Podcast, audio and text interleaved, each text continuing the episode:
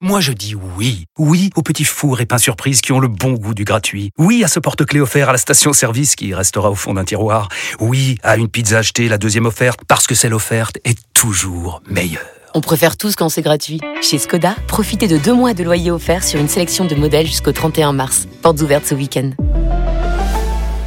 Skoda. Deux loyers offerts après premier loyer en LLD 37 mois sur toute la gamme Skoda, Orenia et Enya Coupé, c'est accord par Volkswagen Bank. Détails sur skoda.fr. Au quotidien, prenez les transports en commun. Vous écoutez RMC. Face à face. Apolline de Malherbe. Il est 8h32 et vous êtes bien sur AMC et BFM TV. Bonjour Alona Fischer-Kam. Merci d'être dans ce studio ce matin pour répondre à mes questions. Vous êtes l'ambassadrice d'Israël en France. Journée d'hommage aujourd'hui, hommage national, parce qu'il y a quatre mois, jour pour jour, avait lieu le massacre du 7 octobre. Au lever du jour, le Hamas attaquait avec une cruauté inouïe des familles israéliennes, plus de 1000 morts, des hommes, des femmes, des enfants, des jeunes, des vieillards, dont 42 Français. C'est à eux en particulier que le président de la République rendra hommage aujourd'hui aux invalides. On va revenir sur euh, ces familles, sur les otages aussi euh, qui restent entre les mains du Hamas. Mais on a appris hier soir, le Hamas aurait formulé un projet d'accord qui aurait été travaillé avec le Qatar, avec les Français, avec les Américains. Le ministre des Affaires étrangères américain est à Tel Aviv aujourd'hui. Est-ce que ce projet d'accord est jouable, fiable? Est-ce que vous lui donnez crédit? Oui et non. Oui et non dans le sens qu'il y a des négociations, des négociations qui ont été initiées ici à Paris. Mais c'est tout le début. On est vraiment au tout début. Il faut être très, très, très prudent parce qu'on était déjà dans une situation pareille. Et il faut bien comprendre qu'il y a vraiment une, une guerre psychologique, surtout de la part, euh, de la part du Hamas, sachant qu'il y a 136 retenus, otages retenus. Et ils jouent un jeu, un jeu très, très cruel avec les familles. Donc nous, devons, nous voulons être très prudents quand on parle des négociations et où ils sont, quelle est la situation, quelles sont les conditions. C'est vraiment trop, trop tôt, prématuré. On n'a pas encore donc tous les détails du contenu de cet accord, euh, mais vous nous le dites, c'est bien à Paris que les échanges avec euh, notamment vous évidemment les Israéliens, mais aussi euh, le Qatar, les Américains et les Français donc se sont tenus. Oui, effectivement, c'est que ça a commencé, ça a commencé ici. Et il y avait aussi des tentatives avant qui n'ont pas abouti. On espère bien que cette fois-ci, on va voir très prochainement le retour de, des otages. Mais de nouveau, il faut être très très prudent parce qu'il s'agit vraiment d'un partenaire. Partenaire, c'est un groupe terroriste avec qui nous parlons à travers Qatar, à travers euh, Vous voulez dire qu'on peut avoir difficilement confiance, quoi Absolument, absolument. Mais cela dit, est-ce que vous avez confiance dans les Qataris au minimum? Eux disent que euh, c'est positif, c'est le mot qu'ils ont utilisé. Eux, ils sont le, les médiateurs. Ça dépend pas d'eux la décision n'est pas, n'est pas prise par eux. Elle est prise par le Hamas, elle est prise par Israël. Et Israël aussi a beaucoup de conditions pour cette euh, pour cette euh, cet échange. Justement, je voudrais qu'on parle un peu des conditions qui sont sur la table. Euh, l'échange. vous, du côté d'Israël, si je comprends bien, vous parlez de cesser le feu. Le Hamas voudrait carrément un accord pour que les combats s'arrêtent totalement, qu'il ne s'agisse pas d'une trêve, mais d'un arrêt des combats. Oui, c'est-à-dire nous sommes contre le, le cessez-le-feu. Pourquoi nous sommes contre un cessez-le-feu? Nous sommes contre un cessez-le-feu parce que le 7 octobre, jusqu'au 7 octobre à 6h30 du matin, on a eu un cessez-le-feu. Et on voit maintenant quel est le résultat. Israël s'est retiré de, de Gaza en 2005. Et depuis là, il y avait une situation de cessez-le-feu avec quelques cycles de, de violence. Et chaque fois, il y avait un cessez-le-feu que que Hamas a utilisé et exploité pour se, pour organiser, pour armer et pour euh, vraiment pour investir beaucoup d'argent sur l'infrastructure militaire et de leur part. Donc nous ne voulons pas avoir un autre 7 octobre. Et pour cela, il faut être sûr, tout d'abord, que les otages sont libérés, et deuxièmement, qu'on arrive à éradiquer Hamas. Avant ces deux buts, il n'y aura pas un cessez-le-feu. Oui, c'est qu'on parle peut-être d'une trêve. Et là, je suis aussi très prudente parce qu'on parle d'une trêve humanitaire, mais il faut bien comprendre que même sans trêve humanitaire, il y a un aide humanitaire qui rentre à Gaza. Donc, euh, il y a tout le temps une trêve humanitaire, il y a des zones de sécurité pour euh, pour les civils de, de Gaza. Et et pourtant que pour l'instant, nous sommes vraiment contre l'idée de mettre fin au combat ou à un cessez-le-feu. Oui, peut-être une trêve, mais comme je dis, je ne veux pas discuter ici les conditions et avancer mon, mon gouvernement, bien, Bien sûr. mais lorsque vous dites euh, qu'effectivement vous refuseriez un cessez-le-feu, euh, on entend bien que le Hamas dit on discute d'abord de ça et ensuite on verra pour les otages. Vous vous dites on discute d'abord des otages et ensuite on verra pour le reste. C'est pas la seule question qui est sur l'agenda. Mais bien sûr, il y a d'autres d'autres sujets. Mais c'est très important pour nous. Et je voudrais répéter pour nous, il y a deux objectifs à cette guerre. C'est éradiquer Hamas et c'est vraiment récupérer tous les otages. Et il n'y a pas une contradiction entre les deux. Il faut mettre une pression militaire très très forte sur Hamas pour qu'ils arrivent à négocier avec Israël la possibilité d'une libération de, des otages. C'est là où nous sommes maintenant, faisant une pression très très forte sur Hamas. J'espère bien que ces forces militaires et en plus les négociations qui ont lieu vont aboutir avec le retour de, des otages parce qu'il faut bien comprendre. Je pense aux familles. Hier, j'ai eu une rencontre avec avec les familles des otages français qui sont, Ils sont là. donc arrivés hier soir à Paris. C'est un cauchemar qu'ils vivent pendant quatre mois. C'est une torture psychologique et sachant que leurs chers sont là, on n'a pas de nouvelles de leur sort. Aucun nouvelle. On ne sait même pas si les médicaments offerts, initiés par le président Macron ont été reçus et par les otages. Aucun nouvelle. On sait bien qu'ils ont été torturés et qu'ils sont toujours torturés là-bas. Donc euh, vraiment, ce sont quatre mois de cauchemar permanent pour eux. Et ce qui est important pour nous, c'est être sûr, rassurés qu'ils vont être, qu'ils pourront retourner chez eux prochainement, le plus vite possible. C'est vraiment c'est une obligation suprême de notre part. Et on l'a bien compris, effectivement, donc cet euh, accord avec le Hamas n'est qu'une ébauche pour l'instant, donc euh, d'accord, qui pourrait se décider dans les jours qui viennent. Vous évoquiez à l'instant euh, Alona Fischerkam, vous qui êtes donc ambassadrice d'Israël en France, euh, l'émotion des familles euh, des otages.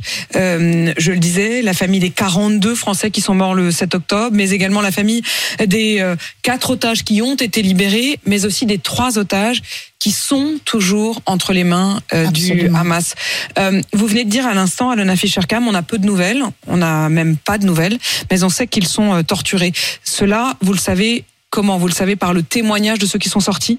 Par le témoignage que ceux qui sont sortis, par le renseignement et, par interroger des gens qui des terroristes qui ont été captés, par euh, arrêtés et par Israël. Donc on a tout un témoignage euh, d'une torture euh, psychologique et physique, oui. psychologique et physique. Euh, je voudrais qu'on entende les mots de Chloé. Euh, Chloé, c'est euh, la grande sœur de Valentin, Valentin Gnacia, qui a été tué en combattant le Hamas le 7 octobre. Elle sera évidemment présente tout à l'heure à l'hommage. Elle était mon invitée ce matin sur RMC. Je voudrais que vous écoutiez son émotion. Je considère que c'était important, que je devais y aller. Après, j'ai pas particulièrement un état d'esprit. Je trouve que c'est le jour où je dois lui rendre hommage en France avec toutes les autres familles, parce que j'ai pas eu l'occasion de les rencontrer avant. Mais euh, j'y vais quand même vidée. J'arrive toujours pas à réaliser que j'y vais pour parce que j'ai perdu mon petit frère. J'attends de cet hommage qu'il y ait beaucoup de respect envers euh, toutes les victimes, de aussi penser à tous ceux qui sont euh, encore en otage, parce que c'est très très important mais du respect, de la bienveillance et de la reconnaissance de leur qualité de victime. Cet hommage national, euh, la France a tenu à le rendre. Euh, c'est assez exceptionnel hein, de, de, de faire un hommage pareil. Vous y avez été sensible, j'imagine. C'est le premier pays qui le fait. Et donc je félicite. Alors qu'il y a, alors qu'il y a eu parmi les victimes un grand nombre de binationaux, voire Absolument, même euh, de, victimes euh, absolument. américaines ou d'autres Oui, pays. mais ce n'est que la, France... pour l'instant et qui organise un, une cérémonie, un hommage national aux victimes françaises du, du 7 du 7 octobre. Donc c'est quelque chose que, que nous félicitons et c'est quelque chose comme on avait on vient d'en- d'entendre et qui est très apprécié par par les familles. Et de nouveau, j'ai eu hier une conversation avec eux. Ils se sentent vraiment honorés et d'être ici, honorés par ce geste. Ils le voient comme un geste important. Et, et pour eux, c'est une, c'est une reconnaissance, comme on avait entendu. Et, mais c'est vraiment donner un nom et visage à ces gens-là. Un nom et un visage. Comme 42 victimes. euh, ils ont un nom, ils ont un visage, ils ont une vie et ils ont des, des proches qui, qui racontent et qui veulent raconter leur histoire. C'était le cas de Chloé d'ailleurs euh, ce matin qui parlait effectivement de son frère, son frère de euh, 22 ans.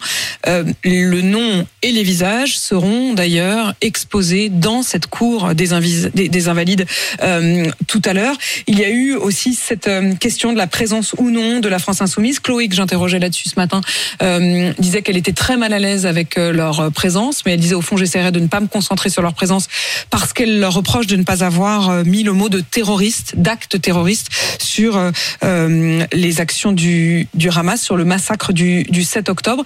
Euh, quelle est votre position là-dessus? Sans faire une référence euh, à LFI, bien sûr, je voudrais dire que pour moi, la portée de cet événement, c'est tout d'abord, comme j'ai dit, donner un nom et visage. Deuxièmement, et ça a à voir avec ça, c'est vraiment lutter contre le négationnisme et le relativisme et toutes sortes de justifications et de cette volonté de mettre les choses en contexte. Non, il faut dire les choses comme ils sont. C'est un groupe terroriste qui a massacré des civils israéliens, américains, français, et, qui a le, but et l'objectif de détruire l'État d'Israël et de tuer des Juifs et de tuer des Israéliens. Donc là, ça doit être très clair.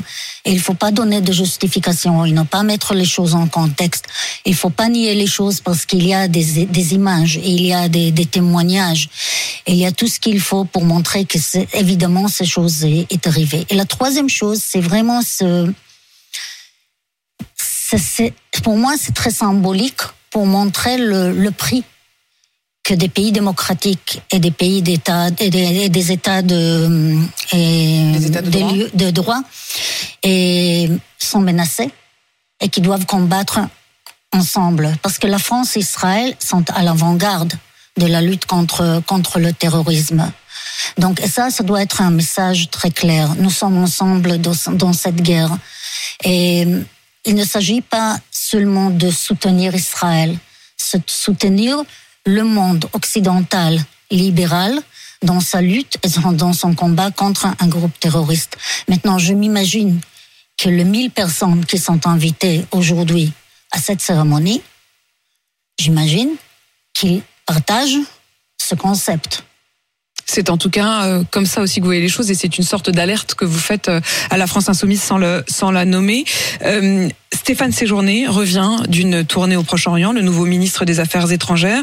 Il a commencé par dire qu'il était dans cette tournée au Proche-Orient pour, je cite, œuvrer à un cessez-le-feu et à la libération des otages et pour convaincre de rouvrir une perspective politique. Mais il a ajouté la tragédie en cours à Gaza doit cesser. Nous exigeons le respect du droit international humanitaire pour tous, un cessez-le-feu immédiat et durable, un afflux massif d'aide humanitaire.